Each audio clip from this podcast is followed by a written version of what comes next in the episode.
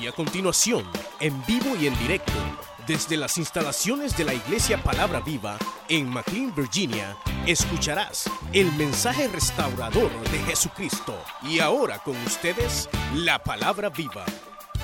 De la Biblia que vamos a leer ahora, pero que lo vamos a estar analizando en estos dos días. Eh, la enseñanza en esta ocasión viene dirigida a dos áreas. Una es el carácter del servidor y vamos a decir la razón o las razones del por qué. Y la otra es el trabajo en las casas. Pero hoy no voy a hablarles acerca de detalles quizás sistemáticos, sino que hoy, en esta ocasión, yo preparé un escrito, no sé si ya lo tienen algunos, ¿verdad? Y el escrito, eh, espero que lo adquieran, es sencillo, pero lo quiero que se lo queden eh, porque es importante que lo tengan. Y entre las cosas que establecí ahí en este escrito, en esta ocasión, son como cuatro, yo le dije a alguien, son como cuatro tips, pero no son tips así de como de cocina, ¿verdad? Que échele sal hasta que ya esté caliente, no, no, no. Sino que es algo que tiene que ver con el trabajo, que inclusive viene un tema que se llama los mitos y las verdades. Porque a veces vivimos haciendo cosas que creemos que son y no son. Entonces, eh, ese es un aspecto, por ejemplo. Pero hay otros, ¿verdad? Muy interesantes. Y esos tres temas, eh, son cuatro en realidad, pero los vamos a reducir a tres, más tres temas dirigidos al carácter del servidor. ¿Qué les parece? Entonces, es como decir, nos pusieron carne y nos ponen ensalada, ¿verdad? Entonces, vamos a... Ah, bueno, aquí está ya, mire hermano, es eh, un escrito que dice, bueno, lo titularon o lo titulamos Conferencia de Liderazgo Elementos del trabajo en el sistema de grupos familiares, evangelismo y discipulado eficaz. Retiro ministerial 2017, retroalimentando el sistema de grupos, Ministerio Esperanza Viva. Aquí yo les aseguro que tal vez lo miren delgado, ¿verdad? Mm, pero el contenido es muy importante. Véanlo, entiendo que se, eh, es a 5 dólares, ¿verdad? 5 dólares, me gustaría que lo tengan porque primero está, está, eh, eh, está lleno de principios. Segundo, no se nos queda todo cuando escuchamos. ¿Verdad? Y cuando uno tiene algo escrito, dicen que lo que se habla se va, pero que lo que se escribe se queda. ¿Es cierto eso? Entonces, pues les invito, ¿verdad? Que puedan tenerlo. Va a ser nuestro material de trabajo para tres de las temáticas. Por hoy vamos a leer la Biblia, vamos a hacerlo en el libro del Éxodo. Ahí vamos a tomar el pasaje que nos vamos a, a ocupar de él en estos días. Y quiero que, ah, bueno, después vamos a orar. Éxodo capítulo 18, versículo número 13 en adelante. Ustedes me dicen cuando ya lo tengan. Bueno, dice la Biblia de la siguiente manera. Lo vamos a leer todo, aun cuando yo les voy a decir realmente cuáles son los puntos que me interesan. Pero dice la Biblia de la siguiente manera, aconteció que al día siguiente se sentó Moisés a juzgar al pueblo y el pueblo estuvo delante de Moisés desde la mañana hasta la tarde. Viendo el suegro de Moisés todo lo que él hacía con el pueblo, dijo, ¿qué es esto que tú haces o que haces tú con el pueblo? ¿Por qué te sientas tú solo? y todo el pueblo está delante de ti desde la mañana hasta la tarde. Y Moisés respondió a su suegro, porque el pueblo viene a mí para consultar a Dios. Cuando tienen asuntos, vienen a mí y yo juzgo entre el uno y el otro y declaro las ordenanzas de Dios y sus leyes. Entonces el suegro de Moisés le dijo, no está bien lo que haces. Desfallecerás del todo tú y también este pueblo que está contigo porque el trabajo es demasiado pesado para ti, no podrás hacerlo tú solo. Oye ahora mi voz, yo te aconsejaré y Dios estará contigo. Está tú por el pueblo delante de Dios y somete tú los asuntos a Dios.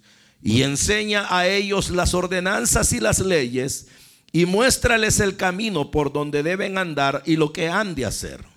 Además, escoge tú de entre todo el pueblo varones de virtud temerosos de Dios, varones de verdad que aborrezcan la avaricia y ponlos sobre el pueblo por jefes de millares, de centenas, de cincuenta y de diez. Ellos juzgarán al pueblo en todo tiempo y todo asunto grave lo traerán a ti y ellos juzgarán todo asunto pequeño. Así aliviarás la carga de sobre ti y la llevarán ellos contigo. Si esto hicieres y Dios te lo mandare, tú podrás sostenerte y también todo este pueblo irá en paz a su lugar. Y oyó Moisés la voz de su suegro e hizo todo lo que le dijo. Amén. Vamos a orar. Oremos al Señor. Padre, te damos gracias. Porque ahora Dios amado nos permites la bendición de leer tu palabra. Podemos, Señor, tenerla con nosotros. Y asimismo, Padre, tenemos la oportunidad de meditarla, de recibir consejo. Aquí estamos, Señor, como siempre, muy necesitados. La verdad, necesitamos que tú nos hables. Queremos que tú nos edifiques. Señor, desde ya limpia nuestro corazón y prepáralo para lo que tú nos vas a decir. Espíritu Santo, guíanos como el Maestro que tú eres, Señor, para que todo lo podamos aprovechar y permítenos al final de esta jornada, Señor, tener un compromiso mayor para poderte servir de la mejor manera posible. Bendice a cada uno, fortalece al débil, te pido que sanes al enfermo, que nos ayude, Señor, y que nos des ahora tu respaldo y que esa presencia tuya la podamos sentir de una manera muy profunda. Señor, gracias por tu amor, gracias por cada persona y gracias por tus propósitos hacia nosotros. En el nombre de Jesús, nuestro Señor. Amén. Pueden sentarse, hermanos. Este pasaje que hemos leído, hermanos, va a ser prácticamente la base que vamos a tomar para los diferentes temas que se abordarán. Y yo quise llamarle características del servidor de Dios, pero en realidad eh, lo que vamos a hablar son más que características, ¿verdad? No solamente son elementos de la vida del servidor, sino ¿Por qué es necesario que nosotros tengamos esas características que aquí vamos a ver? Este pasaje que hemos leído es hasta cierto punto un tanto discutido, porque hay algunos que piensan que esta fue una moción muy humana la que Moisés escuchó. E inclusive hay críticos dentro de la teología que dicen que Moisés aquí cometió su primer error porque no escuchó la voz de Dios sino la voz de un hombre. E inclusive se piensa de que de alguna manera Yetro o Jetro, como se le pueda llamar, no era una persona del todo confiable porque él era un sacerdote de Madián y eso implicaba que él tenía relación con dioses paganos y que no era una persona necesariamente conocedora de Dios. Pero la realidad de las cosas es de que Apartando todos esos elementos, lo cierto es de que hay cosas bien interesantes en todo esto. Y en lo personal yo no puedo subestimar el consejo que Yetro le dio a Moisés porque le funcionó en el momento y ha sido funcional a lo largo de los años. Ahora, el punto es de que Moisés a estas alturas era el hombre de Dios, ese líder que Dios había utilizado para sacar a Israel de la esclavitud. Y ahora prácticamente iban ya de salida. Recuerde que el libro del Éxodo se llama Éxodo porque significa salida, ¿verdad? Ahora el asunto es de que en esta salida o esto de ir en camino a la tierra que Dios les había ofrecido, Ustedes saben de que ahí hermanos venía Moisés, su hermano Aarón, su hermana María o Miriam, como se dice en el hebreo. Pero el asunto es de que ahí venía toda esa población de israelitas que mm, durante 430 años habían experimentado diferentes generaciones. Y a esas alturas Israel era un pueblo eh, eh, que, solo tenía referencias de quienes habían sido los patriarcas. Ya a esas alturas, después de 430 años de ser esclavos, ya obviamente solo estaba como por así decirlo en la galería, ¿verdad? En el museo. No habían fotos en ese tiempo, pero era como que había quedado en las galerías. Este fue Abraham, ¿verdad? Este fue Isaac, este fue Jacob. Pero 430 años después no había más que solo historias. Entonces esto le puede decir a usted que en, en Egipto nacieron una enorme cantidad de personas judías, israelitas, pero que muchos de ellos solo tenían las historias que les contaban de quiénes habían sido los padres de Israel. Pero igual, ¿verdad? Muchos de ellos eran personas que habían nacido en Egipto, se habían criado bajo la cultura egipcia y por la misma razón habían adoptado pensamientos egipcios, de modo que pensar que aquellos eran realmente creyentes en esencia sería una locura, ¿verdad? Al contrario, era una enorme cantidad de gente que así como podían haber fieles que esperaban una liberación, que esperaban que Dios los exaltara, de igual manera había una cantidad de personas que se supone eran alrededor de unos 3 millones, pero habían entre esos 3 millones una enorme cantidad de personas que eran personas no creyentes, que eran prácticamente contrarios al mismo Dios, eran rebeldes, contumaces, eran incrédulos, problemáticos e inmaduros. Y para comenzar, ¿verdad? Yo le diría, esa es la razón, o una de las razones por las cuales deben haber hombres y mujeres de Dios con cualidades. ¿Por qué me dirá usted? Bueno, por la razón, y no se vayan a ofender, pero el, hecho, el, asunto es de que la gente necesita que la guíen. No sé si recordarán una historia que les conté una vez, si es que se las conté. Pero que en una oportunidad fuimos un grupo de ministros a orar. Y al llegar al lugar donde estábamos dispuestos a orar todo el día, había un animal amarrado. Y el animal era, ¿qué sería? Un carnero, ¿verdad? Esos peludos, de esos que tienen ya cabos bien grandes o cachos, como le decimos en nuestra tierra. Sería un, un cabro viejo, pues. ¿Verdad? Pero el asunto es de que el, el tal animal estaba amarrado y estaba todo sucio, se había hecho sus necesidades. Y entonces le habían puesto un poco de comida y me dice el que fue mi maestro inicial en el Evangelio, venga, me dijo, quiero que vea algo. Y me lleva y me enseña el tal animal. Y me dice, ¿qué ve? Me dice. Pues yo a un animal amarrado, le digo yo. Ajá, me dijo, pero ¿a qué lo asemeja usted? Pues mejor dígame, le digo yo. A la gente me dijo. Y eso, es que la gente me dijo, no importa cuán vieja llegue a ser, siempre necesita quien le suelte, quien le amarre, quien le ponga de comer y quien lo oriente.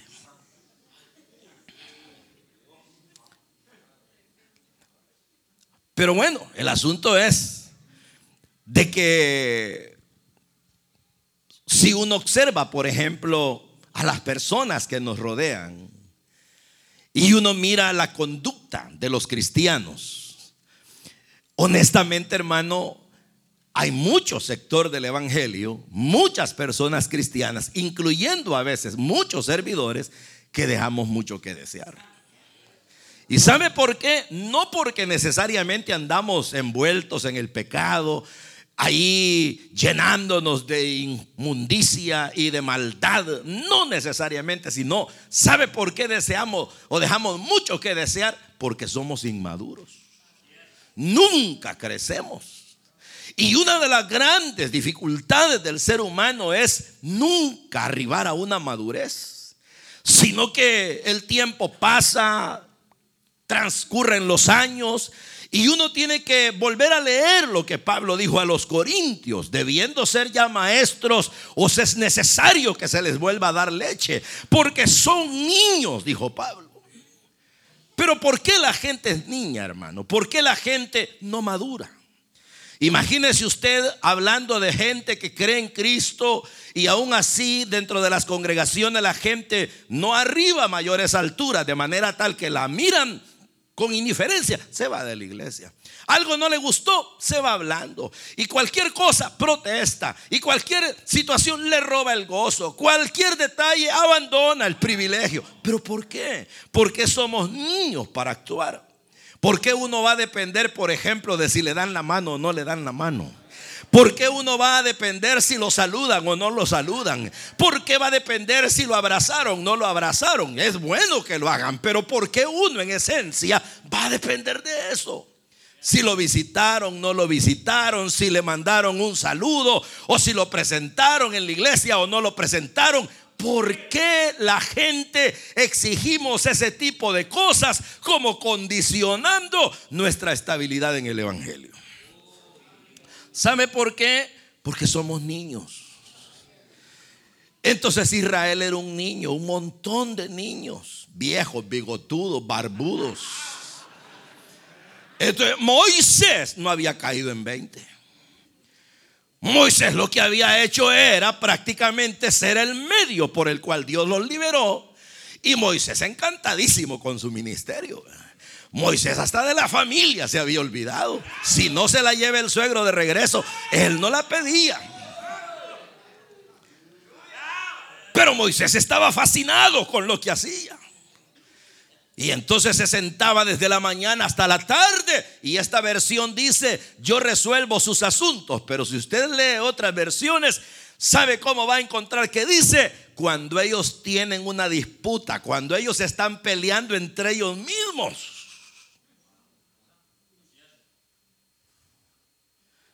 Cuando tienen algo que se les resuelva. Cuando uno lee esas palabras, lo único que ve uno es una conducta inmadura. Gente que por cualquier caso lleva problemas, se mete en líos y anda viendo quién arbitra entre ellos. ¿Por qué? Porque no son capaces de enfrentar la vida por sí mismos. Quiere que le diga algo. Dios lo vio en la iglesia. Dios lo vio en la iglesia y por eso es que Efesios capítulo 4 dice que Él repartió dones a los hombres y Él constituyó a los ministerios. ¿Para qué? para que lleven a la gente de una inestabilidad a una estabilidad, que la lleven a una madurez tal que puedan ser a la estatura de un varón perfecto en Cristo. Pero, ¿qué le dice eso?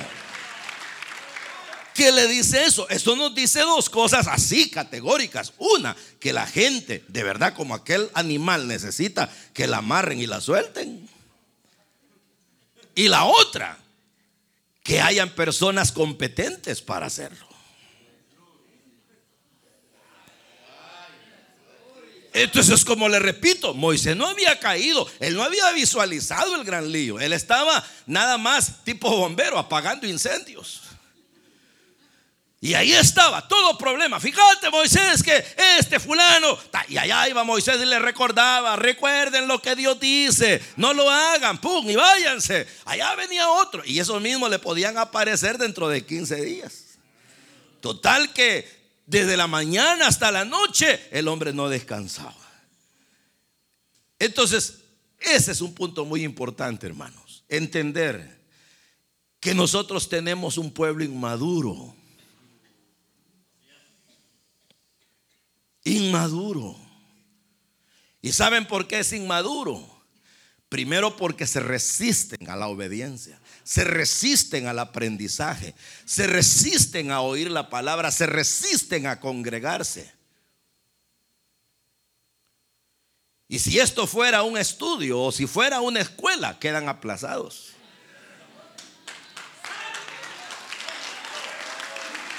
Esa es la realidad. La gente cuesta que se congregue. Y mire, eso es así. ¿Y, a dónde lo reflejamos? En el diario vivir. Lo reflejamos en la casa, lo reflejamos en el trabajo, en la conducta personal, permanente, diaria, en la compra, en la venta, en el súper, en la calle, en manejando, en el privilegio, en lo que sea. Reflejamos la inmadurez. Entonces, bien, si eso es así, viene Yetro y le dice, cuando lo ve, mira, le dice, realmente está duro el asunto. ¿Y por qué te pones desde la mañana hasta la noche haciendo eso? Le dice, eh, así te vas a morir y este pueblo no va a aguantar. Y le dice Moisés, es que resulta, mi amado suegro, que ellos vienen a mí. Y él, como le repito, qué contento se sentía, ¿verdad? Vienen a mí y yo les declaro lo que tienen que hacer, porque cuando tienen un pleito, ellos no se ponen de acuerdo. Mira, le dice, yo estoy allí para ayudarles. Y esto entre, eh, no es el mensaje, no es, pero solo por decirlo de paso, ¿verdad? Pero esto nos puede indicar varias cosas. Una, que nosotros a veces nos creemos más de lo que realmente somos. Y dos, que debemos de entender que no es el activismo el certero, sino saber hacer lo que hacemos y hacerlo bien. Que se le grave. No es correr para allá, para acá y qué afanado y mire cómo es sudado. Pues sí, por gusto.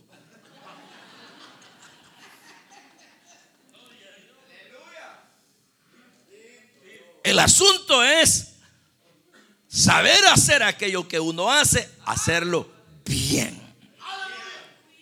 Entonces, el asunto es que Moisés le dice, está así la, situación, suegro. Entonces viene Yetro y le da el consejo. Y ahí es donde yo quiero comenzar.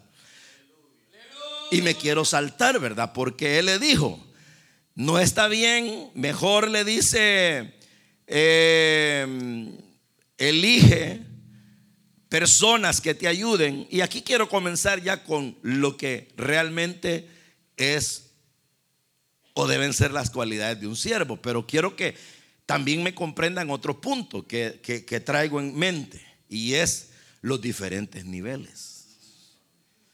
Porque nos vamos a ir del nivel de arriba para abajo.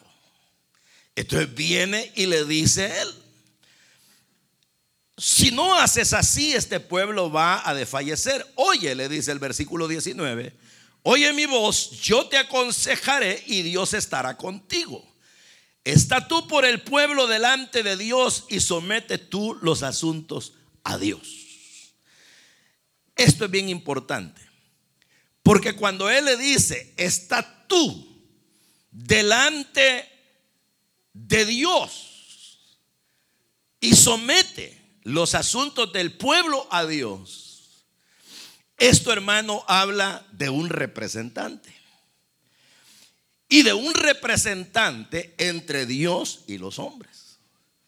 Hay que recordar que cuando Dios estableció sus pactos, él, él, lo hizo con un hombre. Por ejemplo, cuando Él tuvo el pacto con Abraham, el pacto con Noé. Y buscó a Moisés. ¿Por qué? Porque Dios es así. Dios busca un representante. Por eso es Cristo nuestro gran representante. Entonces dice inclusive uno de los profetas, Dios busca uno que se ponga entre él y el pueblo.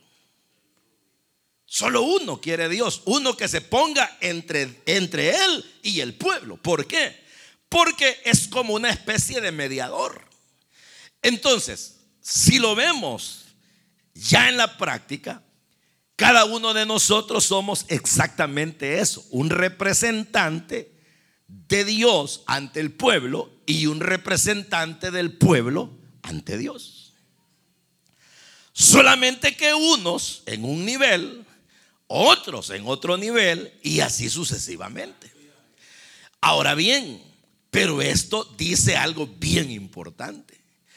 Porque si realmente uno ha tenido esa e, e, ese privilegio, e, esa bendición de ser eh, representante de Dios ante el pueblo y representante del pueblo ante Dios, yo partiendo de ahí solo le hago una simple pregunta. ¿Cómo cree que uno debe ser? Porque si uno se va a presentar ante Dios, ¿cómo es poderse presentar ante Dios? Porque si se trata de arbitrar, como decía Job, ¿verdad? Cuando estaba molido en sus problemas. Yo lo que quisiera, dice Job, es que hubiera uno que me representara, que sirviera de árbitro entre Dios y yo. Y eso es lo que el mundo necesita, un representante. Moisés llegó a ser ese representante y no el mismo pueblo le decía, anda vos, nosotros no, ¿verdad? Y Dios mismo llegó a decir, con ninguno voy a hablar, sino solo con él. Entonces, pero yo le hago la pregunta, ¿somos eso? Porque aquí hay líderes de célula, aquí hay supervisores de sector y de zona, ya vemos pastores. Entonces representamos cierto gremio. ¿Sí o no? Ahora, solo para que empecemos ya a considerar la seriedad de este asunto. ¿Qué clase de representantes somos? Pues. Si es el pueblo, ¿cómo me ve a mí como su representante? Y si es Dios, ¿cómo me ve a mí como el representante de aquellos? ¿Ah? Yo me acuerdo cuando fui a una de nuestras filiales al otro lado del mundo y entonces el anciano de la iglesia era de esos ricachones de su país, ¿verdad? Y entonces me dice, fíjese, siervo me dice de que un día mi papá me dice, como él tenía, él era terrateniente, él era el millonario, me dice, y un día los trabajadores le hacen huelga, me dice. Y que querían aumento de sueldo. Y como yo era bien aventado, les pregunto, hey, ¿y por qué han parado el trabajo? Que fíjate que tu papá no nos aumenta el sueldo y le hemos hecho huelga. Está bueno, les dijo él, háganle huelga al viejo. Y entonces, y, vos no te querés unir, ¿cómo no? Y no querés ser el representante, le dijeron. Vaya pues, les dijo él. Y él me cuenta que dice de que le hicieron una marcha y él adelante, va, haciéndole protestas al mismo papá. Pero como el papá era de aquellos hombres ordinarios, toscos, ¿verdad? Cuando llegan a su oficina, dice que salió el hombre y les dijo, ¿qué quieren? Aumento de sueldo. Y tienen un representante, les dijo, sí, mándenme, lo voy a hablar con él y, se lo meten al mismo hijo. Al rato solo oían las grandes pescosadas. Dice, pa, pro, po, ta, pa. Y que se los agarró y pum, se los aventó.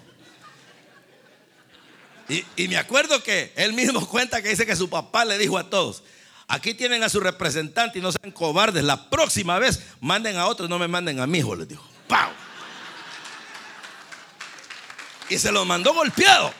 Y él mismo me cuenta, pero lo que le quiero decir es que cómo ve la gente un representante y cómo mira la otra parte un representante. Porque ese es el punto. Imagínese usted, aquí viene lo otro. Le dice, tú estás para presentarte y todo asunto somételo a Dios. Eso es en oración, ¿verdad? Todo lo que haya necesidad, ve tú y habla con Dios. Pero aquí viene el asunto. Yo soy representante ante Dios de esta multitud. Y yo estoy en la responsabilidad de llevar todo asunto y someterlo a Él porque soy como el mediador. Pero al mismo tiempo que la parte alta, que es Dios, va a recibirme, la parte del pueblo está confiada en que yo no les voy a defraudar. En que algo voy a traer porque soy el mediador. Entonces, es una posición dura. Porque para empezar, pudiéramos preguntarnos, ¿Qué clase de persona debo ser entonces? ¿Qué clase de carácter debo tener? ¿Cómo debe ser mi conducta? ¿Cómo debe ser mi vida? ¿Qué clase de pensamientos? Un día les voy a predicar de los pensamientos del líder. Y va a ser toda una temática de cómo piensa un, un hombre de Dios, una mujer de Dios. Pero ¿cómo deben ser mis pensamientos? ¿Cómo deben ser mis actitudes? ¿Cuáles deben ser mis palabras? ¿Qué debe pensar el Dios que yo represento ante la multitud y a quien le debo llevar las cargas de la multitud de mí? ¿Qué piensa Él? ¿Cómo me conoce? Porque de que me conoce, me conoce. ¿Cómo me conoce? ¿Qué criterio tiene?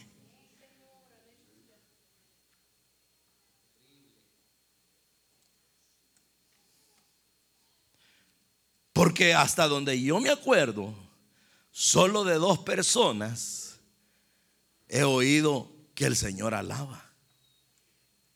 De Job, que al mismo diablo le dijo, ya sabes cómo es mi siervo, ¿verdad? Y de Jesús, que dijo, este es mi siervo, a él óiganlo. Él me agrada, en Él tengo complacencia. Ahí nos podríamos quedar y mejor irnos a orar, ¿verdad, hermano? Pues sí, porque pasar de ahí está duro. Porque el punto de ubicación para aquel hombre que había estado escuchando aquellas debilidades de tanta gente es, tú debes ser el que represente a este pueblo ante Dios y tú representas a Dios ante ellos.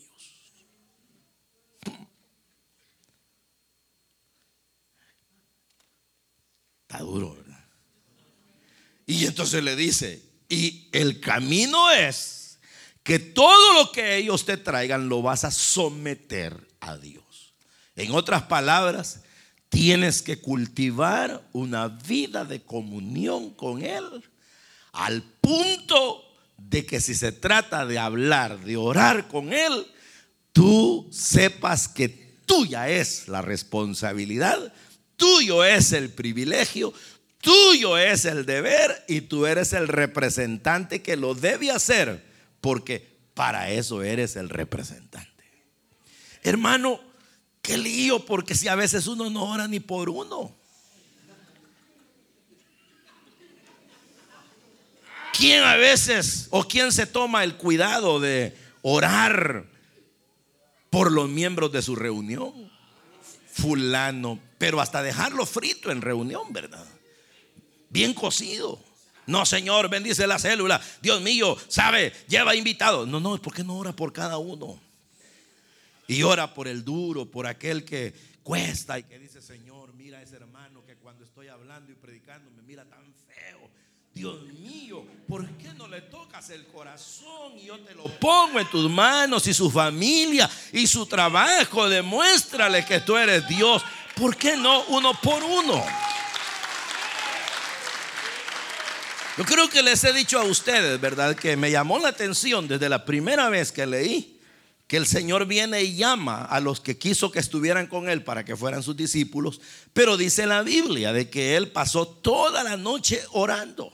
Y toda la noche hebrea era desde las 6 de la tarde hasta las 6 de la mañana. Entonces yo me pongo a pensar, fueron 12 horas. Y entonces ¿Qué hablaba tanto Jesús? Si al siguiente día, cuando se junta con la multitud, claramente la Biblia dice, llamó a los que él quiso que estuvieran con él y mencionó los nombres y llamó a fulano, a sutano, a mengano. Entonces yo siempre pensaba y un día, sinceramente, haciendo una de preguntas y Señor, realmente, ¿qué es lo que tú hablabas tanto con el Padre? Porque fueron 12 horas. Y uno e, e, es así, que a veces no aguanta ni 15 minutos, ni 20. Si le hablan de vigilia no viene. Si le hablan de ayuno y oración se corre. Ustedes saben qué hacer, ¿no? O si nos dicen, llegó el momento de la oración, pónganse de rodillas, lo hacemos con una pesadez, hermano. Como que nos han dado veneno. Y, entonces la gente se pone de rodillas y ahí está pensando y sintiendo y deliberando a qué hora nos vamos a levantar.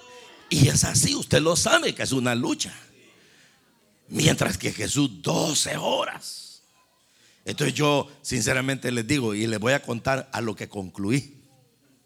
Que él oró una hora por cada uno de los que iba a llamar al siguiente día. Se tiró una hora por Pedro, una hora por Juan, una hora por cada uno. Hasta por Judas se aventó una hora. No, es cierto. ¿Qué estuvo haciendo tanto? 12 horas, pues. Entonces, esto es lo que Yetro le dice. Ahora usted me dirá, y buena pregunta sería, hermano, ¿y por qué ese Yetro entendió si era un individuo que venía del paganismo? Y es interesante. Y, para que no se queden con la incertidumbre, les diré la postura teológica. que ocurre que cuando Moisés le contó todo lo que había sucedido, ahí fue su conversión. Cuando él dijo, ahora entiendo que Jehová es más grande que todos los dioses de Madián.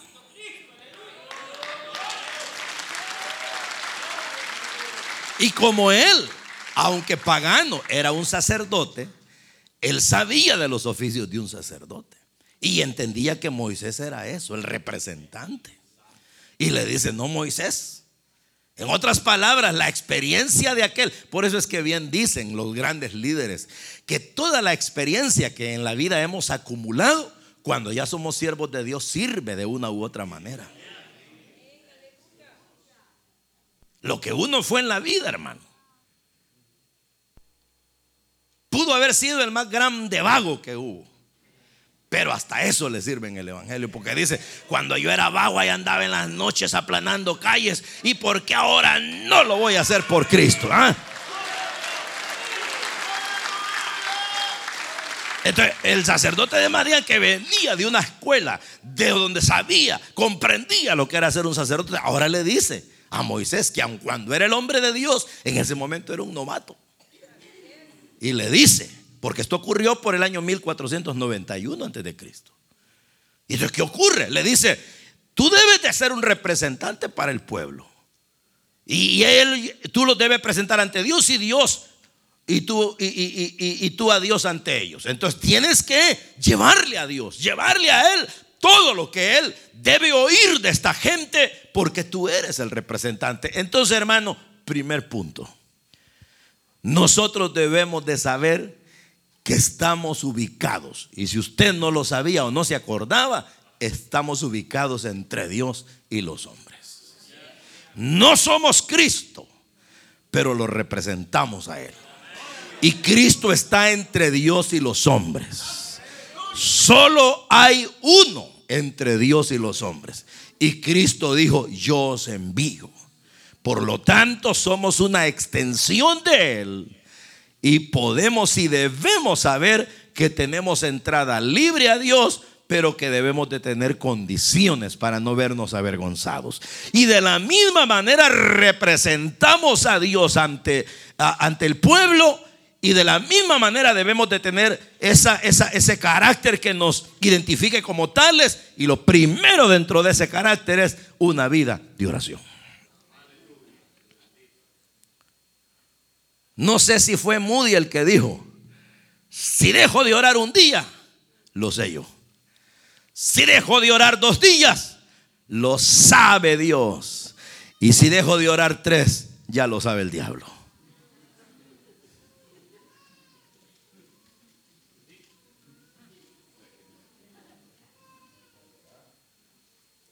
Orar, orar, orar. Entonces, esto quiere decir que la oración no es un purgante, hermano. No, nunca. Quiere decir que la oración no es para matarlo a uno, jamás. ¿Y qué es la oración? La oración es el camino vigente a la amistad. ¿A la amistad con quién? Con el dueño de todo. Y uno es como el secretario, como el representante, como el canciller, como el que llega a mediar y le dice, Dios, vengo con una cantidad de asuntos que quiero que hablemos. Ahora te vengo a hablar de unos 30 por lo menos. Quiero hablarte de fulano, de sutano, de mengano, de perengano. ¿Qué dice? Hablemos Dios. Y al siguiente y lo despacha Dios, llévales el paquete. Pues aquí vas, vas, vas, vas con el paquete y la respuesta. Ve a dárselo. Y al siguiente día, aquí vengo otra vez, Señor. Y ahora vengo con otra cantidad de cosas. ¿Por qué? Porque uno es ese representante. Se puede dar cuenta por qué es que nosotros, hermanos, de repente las cosas se nos complican. La reunión se nos viene abajo. El sector se nos vuelve carnal. Nosotros mismos no tenemos fuerzas. Y como le decía hace un rato, lo más triste es que actuamos como si nunca maduráramos. Es más, llegamos a cumplir muchos años y no nuestra edad psicológica necesariamente, sino nuestra edad y crecimiento espiritual no va de acuerdo a nuestros años. Somos viejos físicamente, pero niños espiritualmente.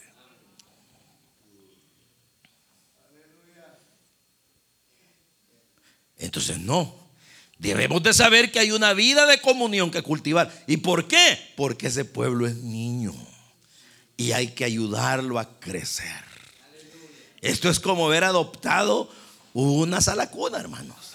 Como haber adoptado un kinder. Y hay que llevarlos al crecimiento. ¿Se dan cuenta en qué lío nos metió Dios? Buen lío. A mí me ha gustado este lío. Pero el asunto es de que eso solo es una parte. Viene y le dice, mira, somete los asuntos a Dios y enseña a ellos las ordenanzas. Este es otro, otro rollo. Enseñar. ¿Qué significa? Significa que cada uno de nosotros, por estar al frente de un determinado grupo de personas, necesariamente debemos ser maestros. Porque nadie que enseñe es llamado de otra manera. Solo enseñan los maestros. ¿Verdad que sí? Ahora, obviamente, los maestros nunca van a enseñar lo que ellos no saben, sino que van a enseñar lo que saben, porque Jesús lo dijo, de lo que sabemos, hablamos. ¿Cierto? Ahora bien, y es aquí donde me quiero detener un poquito. Porque la invitación para todos, y no las excluyo a ustedes, mujeres, es que nunca vayamos a solo intentar predicar. Recuerden que no es lo mismo predicar que enseñar. Y ni aún debemos intentar predicar que no es igual a enseñar. ¿Por qué le digo? Porque la predicación viene de un término, ¿verdad? De una palabra que lo que implica es proclamación. Mientras que la enseñanza viene de otra raíz que lo que indica es enseñanza, pero ahí lo que implica es que haya un contenido algo que a la persona le quede en el alma. Entonces, cuando le dice Yetro a Moisés, enseña. Ese es el deber de cada líder. Ese es el deber de cada supervisor. Ese es el deber de cada pastor. Si yo me subo acá y no les enseño nada, perdí el turno. Perdí la oportunidad. Si usted como líder se para ante la gente de la célula semana a semana y no les enseñó, usted no hizo nada. Usted viene contento, acabo de predicar, bien, ¿a qué fuego? No, si no enseñó, no sirvió. No sirvió. Es enseñar. Enseñar. ¿Y cuál es la escuela de la enseñanza? Pues hay dos bien fundamentales. La palabra, o sea, la lectura de todo aquello que nos puede ayudar, primeramente la palabra de Dios y segundo, la experiencia. La vida que hemos tenido que es escuela para cada uno.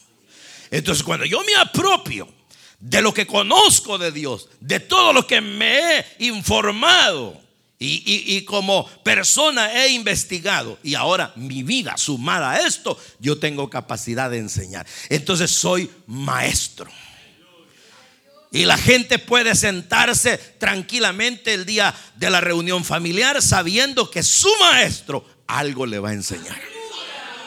Y los líderes pueden llegar ante el supervisor y pueden decir, habla maestro, porque el maestro algo les va a enseñar. Lo mismo el supervisor de zona, lo mismo el pastor. Se sube y la gente sabe que no va por gusto, no es de balde. Ahí viene una enseñanza. Mayor o menor, pero viene. ¿Y qué ocurre cuando la gente está siendo enseñada? Crece. Y si crece, madura. El gran lío es que ni nos enseñan a nosotros ni nosotros enseñamos a nadie. No, es, no es broma, pero y no es crítica, porque no se trata de estar haciendo pedazos a nadie, ¿verdad? Pero lo cierto es que los púlpitos carecen de enseñanza, hermano.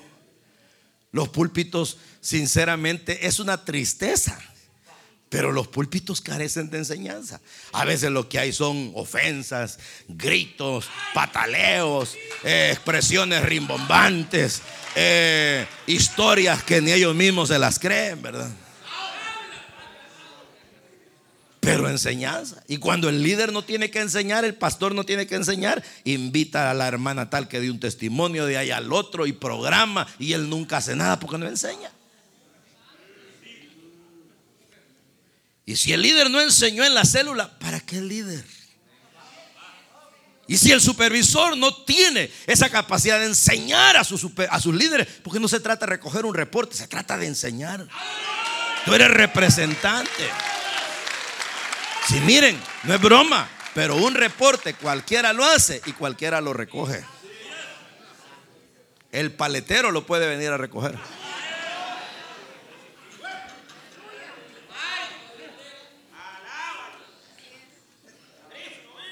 Pero enseñar, eso es otra cosa. Entonces le dijo el sacerdote, tú tienes que enseñar, Moisés. No se trata de que, venga, fulano y mengano, ¿y qué les pasa? ¿Quién pegó primero? Ah, no, váyanse, miren que el Señor dijo tal cosa, tranquilos, en paz. No, enséñales. Pero ahí hay otro punto, ¿verdad? Que uno sabe que con la gente va a tener resistencia. Porque qué lindo fuera que uno dijera, Vaya, abren sus mentes y sus corazones, que aquí les va la enseñanza. Y que la gente lo degustara y que aquello fuera una bendición y que ya salieran bien, pero bien perfeccionados. No, hermano. Si la gente, uno le dice, vengan a aprender. ¿El qué dice? ¿Y usted me va a enseñar a mí? ¿Ah? ¿Y qué me va a enseñar usted a mí? Y más si el líder es joven, ¿verdad? Si yo soy más viejo que vos, hijo, mi hijo podría ser tu. O difíciles, o por aquí les entra y acá les sale. O que la gente, como bien dicen, cuando hay comunicación filtra las palabras, solo deja pasar las que les convienen. Y peor el olvido. Agarraron el 100, se les ve el 20, después el 40, el 60 y después solo les queda el 20. 20% de lo que oyeron. Y por eso que después, hermano, qué mensaje aquel que usted dio. ¿Cuál, hermano? No, no me acuerdo del nombre, hermano, pero lo que me acuerdo que estuvo bueno.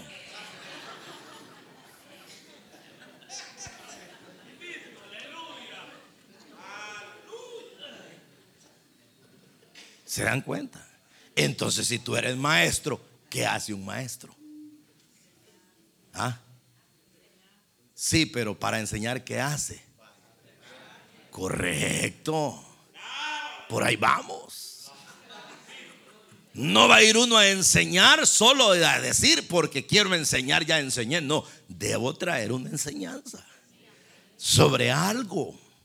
Y eso implica dedicación al estudio, comprensión de las cosas, organizar las ideas, establecer las palabras, si es posible escribir.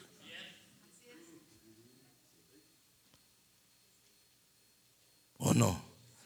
Pero porque si no es así, oye hermanos, por eso es que uno de repente mira que la gente predicando dice, aleluya hermano, gloria a Dios. ¿Y cuántos dicen amén, amén? Y entonces la Biblia dice, hermano, y aleluya, y otra vez, y gloria a Dios. ¿Y quiénes dicen gloria a Dios? Y no hay nada.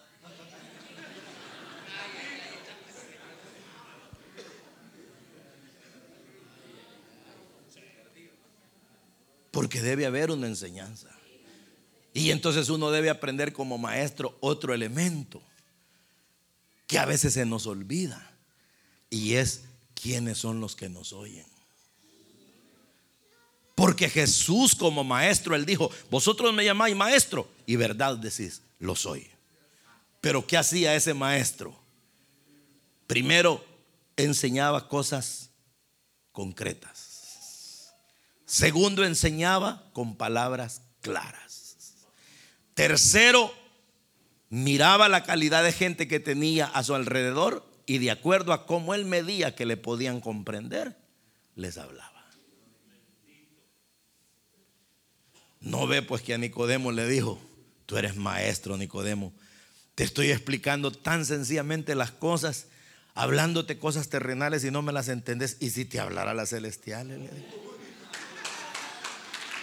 ¿Ah?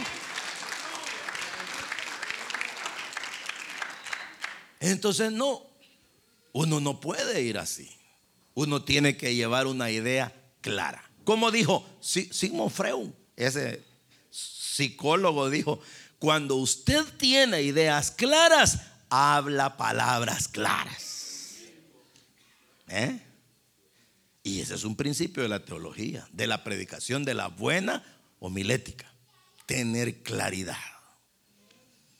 Entonces viene usted y le va a hablar a la iglesia, al grupo o a quien sea, llévele clarita la idea bien digerida para que cuando se la coman los niños digan, qué rico, se la comen los jóvenes, qué bueno, se la comen los viejitos, dicen, ay, qué sabroso. Y las mujeres lo entendieron muy bien y los hombres, claro que sí, todo mundo. Ah, y no esos mensajes extendidos que la gente ya está durmiendo. No, y uno tiene que estar gritándolos y ofendiéndolos para que le presten atención. No, hombre, cuando esté interesante la cosa, la gente no se le duerme. Y quiere que le diga algo. ¿Cuál es la sensación que la gente tiene cuando algo está bueno? Que está cortito y le dice, ¿por qué terminó tan rápido? Y ya pasó una hora.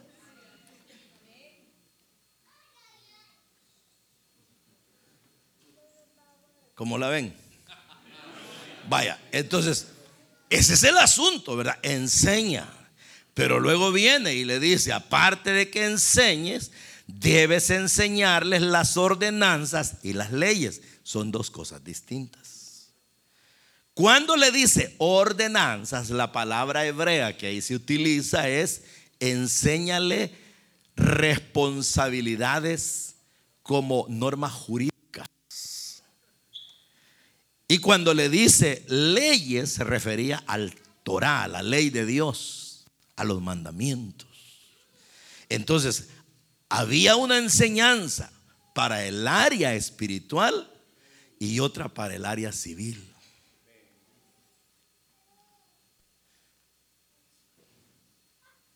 O sea que uno no solo le tiene que enseñar a la gente a no pecar, a no fallarle a Dios, a congregarse, a orar. Eso tiene que ver con lo espiritual. Les tiene que enseñar a ser personas de bien en todo lo que respecta a su vida social, familiar. Y, y, lo vamos a ir viendo paso a paso. Por eso le dije, este va a ser el texto de enseñanza. Porque le dice, tienes que enseñarles las ordenanzas y las leyes pero mire el otro punto, y que bien amarrado, hermano. Cuando yo lo leía dije, Dios, este tiene que ser nuestro temario para esta vez. Y le dice, muéstrales el camino por donde deben andar. ¿Y usted cuándo es que muestra un camino? Sí, cuando usted ya lo conoce. Cuando usted ya sabe cómo es. Y le añade y le dice, y enséñales lo que han de hacer. En otras versiones dice, y muéstrales la manera como deben vivir. Increíble. ¿Y qué tiene usted en su célula? Un grupo de personas. ¿Y esas personas qué responsabilidades tienen? Ah, unos son padres de familia, esposos, madres y esposas, hijos. Unos están solteros, otros son eh, miembros de una familia, son, eh, qué sé yo, eh, acompañados. Y otros no, no son cristianos todavía. Y entonces, ¿qué dice? Enséñales cómo deben vivir civilmente, cómo deben conducirse en la vida. Enséñales las leyes de Dios y muéstrales, tú sé el ejemplo, muéstrales el camino y encima de eso edúcalos para la vida. En, en realidad, hermano, razón tenía el Moisés de que se estuviera quebrando la cabeza y él no le ponía paro a esa situación, porque la gente, como le repito, como todos unos niños, espirituales, morales y todo, venían a cargarlo a él y él no se estaba dando cuenta que el remedio estaba en poderlos formar. Porque solo formándolos en la vida ellos iban a responder a las exigencias. que la misma vida les presentara. Entonces le dice, muéstrales la manera de cómo han de vivir. Y por eso es que yo sigo apoyando la idea de que para mí, si el cristianismo, si dentro de la iglesia, fíjese lo que le voy a decir, no aprendemos porque no nos enseñan a vivir bien ante Dios y los hombres, hemos fracasado. Si yo tengo dentro de la congregación 100 personas y esas 100 personas yo les enseñé a amar a Dios, les enseñé a ser puros, les enseñé a ser sanos, les enseñé a ser respetuosos, les enseñé a ser buenos padres, buenas madres, buenos maridos, buenas mujeres, buenos hijos, buenos vecinos, buenos trabajadores, buenos ciudadanos, buenos miembros de la iglesia. He cumplido mi función. Pero si solo les enseñé, diezmen hermano, traigan las ofrendas, aquí está la palabra. Y no les enseñé a corregir si son los mismos respondones, rebeldes, groseros, incumplidos, irrespetuosos, mal hablados, pendencieros.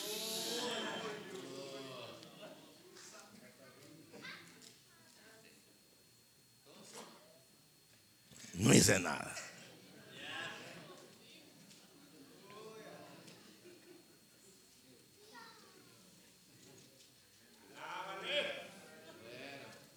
Porque la idea es educar a los demás. Hay que educarlos hasta en lo más mínimo. Miren, no es broma, pero ¿y acaso no la Biblia dice, enséñenles a cómo comportarse en la casa las mujeres mayores a las jóvenes? Sí, debería de ser escuela que todas las grandes cristianas ya de años y que se precian de ser las caciques de la iglesia deberían de enseñarle a las jóvenes, vení, ya sabes cómo se remienda un calcetín, mira, ya sabes cómo se cocina un huevo, vení, te voy a enseñar cómo se hace un pollo guisado, te voy a enseñar, mira, te voy a enseñar cómo se trata un marido, te voy a decir cómo se trata un niño cuando eres, vas a ser madre, de eso se trata, de eso se trata. Igual los hombres, agarrar a esos jóvenes. Me he dado cuenta que te vas a casar, fulano, sí. Y de verdad estás preparado para el matrimonio. Platiquemos, te invito a un café y hablemos de hombre a hombre. Va. Te voy a contar. Te voy a decir cómo se portan las mujeres. Porque si la tuya se va a parecer a la mía, se portan así, mira.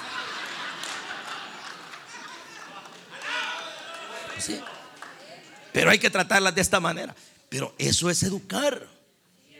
Pero nosotros no le hemos enseñado a la gente, pero ni a que bote la basura en los basureros. La tiran donde les dé la gana. Nuestros hijos llegan a un lugar y destrozan la casa donde llegaron porque no les hemos enseñado formalidad. Son abusivos. Sí. Y por eso es que la gente se vuelve abusiva, hermano no respeta. Porque desde la iglesia no le hemos enseñado. Y uno dice, ah, que le enseñen en su casa. Pues sí, pero es que el problema es que el papá o la mamá tampoco saben.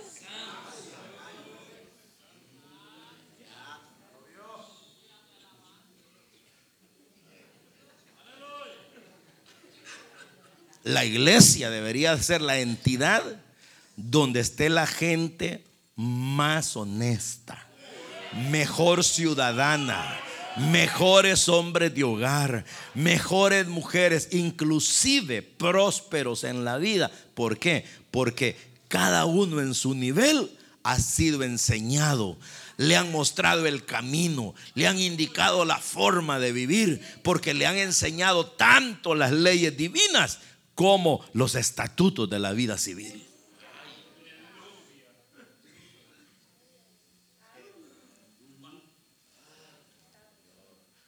¿Cuánto nos sacamos, hermano? No, sinceramente nos quedó ganas de ir ante Dios y decirle, aquí vengo ahora a representar. Todos apaleados, ¿verdad? Pero ¿saben por qué es, en realidad, lo digo con toda sinceridad, que yo creo que el Señor nos ama? A ustedes y a mí. Y Él quiere usarnos porque de lo contrario no nos hablaría. Jamás nunca Dios llama al secreto suyo a nadie que Él no quiera usar. Pero Él llama a su secreto, aunque sea para jalarle las orejas, a aquel que Él quiere bendecir. De los que no quiere servirse, ni caso les hace, hermano. Entonces, eso es para empezar, ¿verdad? ¿Por qué es necesario tener estas cualidades? Porque el pueblo es inmaduro. Y cada día siguen naciendo bebés espirituales. Que si nadie los educa, ellos van a ser niños todo el tiempo. Entonces se necesita de personas que tengan la responsabilidad de Dios de educarlos y se vuelven representantes de ellos ante el Señor y del Señor ante ellos. Y esa persona debe entonces enseñar leyes, enseñar estatutos, ser un ejemplo, ser una persona de una vocación de, de, oración en donde tiene comunión constante con Dios y donde se nutre del conocimiento, donde se vuelve un maestro. ¿Por qué? Porque esa gente lo necesita, queridos hermanos. Si el pueblo no fuera tan inmaduro, nosotros no fuéramos necesarios. Pero ¿por qué somos necesarios? Por eso, porque solos ellos no lo van a lograr. Si aun cuando tienen a un hombre de Dios al frente, un buen líder, un buen supervisor, un buen pastor, un gran Moisés, todavía hay un montón que salen todos trastornados.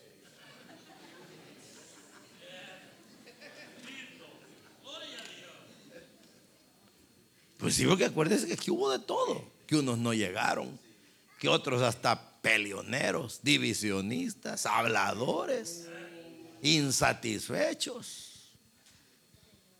Todo había. Y si esta congregación, hombre, se estaba de todo había. Habían buenos hermanos y los buenos hermanos aún de repente pegaban retroceso. Sí, no Aaron terminó haciéndoles un becerro, pues.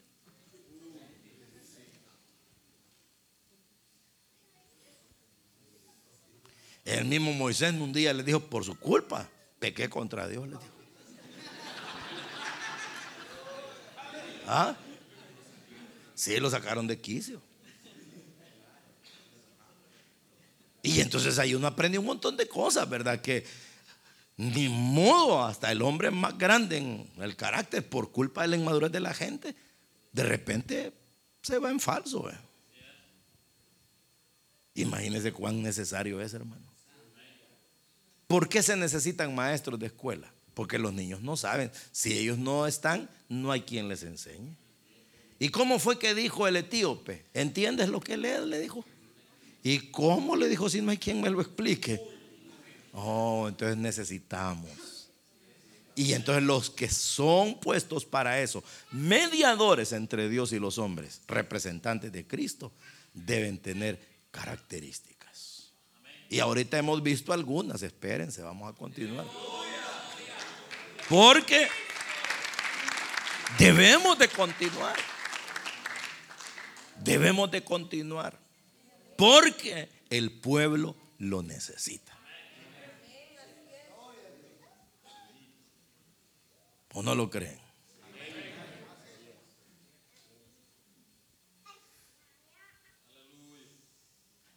Entonces, bienvenidos a estas conferencias. Porque hemos venido a aprender qué es lo que Dios quiere que nosotros hagamos. Ahora, si alguno de ustedes realmente el corazón le palpita y dice que bueno, gracias Señor, usted es un hombre de Dios, usted es una mujer de Dios. Ahora, el que dice a mí no me importa eso, yo, pues, bueno, entonces usted entonces no sirve para esto, mejor agarre su cuaderno y se va.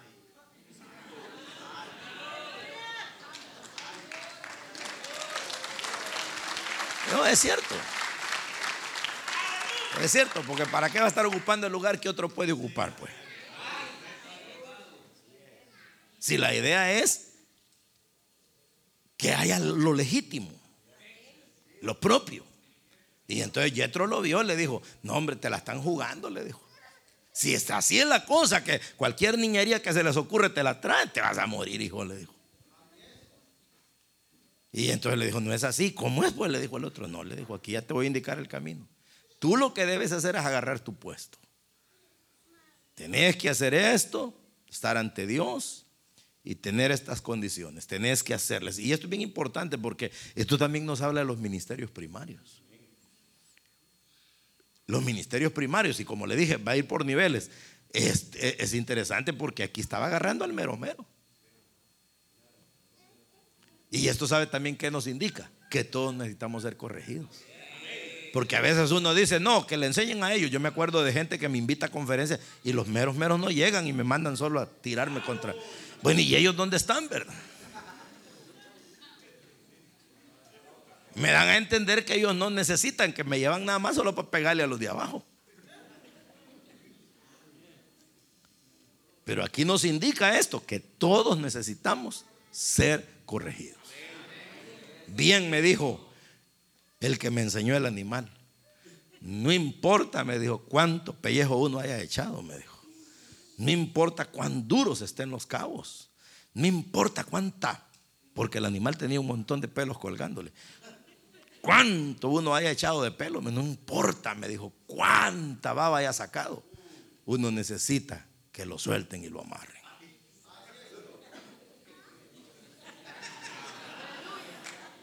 Y sabe también que añadió, y necesita que le pongan un poco de comida y que le limpien la suciedad que se hizo.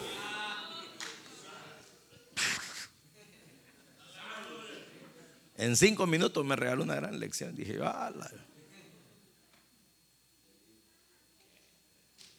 Así que aquí estamos. Estos dos días es para que aprendamos. Mañana viernes vamos a tocar otros dos temas. Va a ser uno de estos y uno del otro, eh, de la otra área. Y el sábado otro de estos y dos de la otra. ¿Para qué? Para que con estos seis temas, seis puntos, seis enseñanzas, ya tengamos más elementos.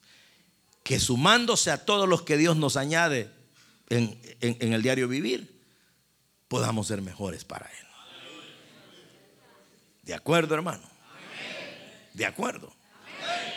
Bueno, dejémoslo ahí pues. Usted escuchó el mensaje restaurador de Jesucristo desde las instalaciones de la iglesia Palabra Viva en McLean, Virginia. Si este mensaje ha sido de bendición para su vida y necesita oración, Contáctenos al teléfono 571-633-0469. 571-633-0469. Que Dios le bendiga.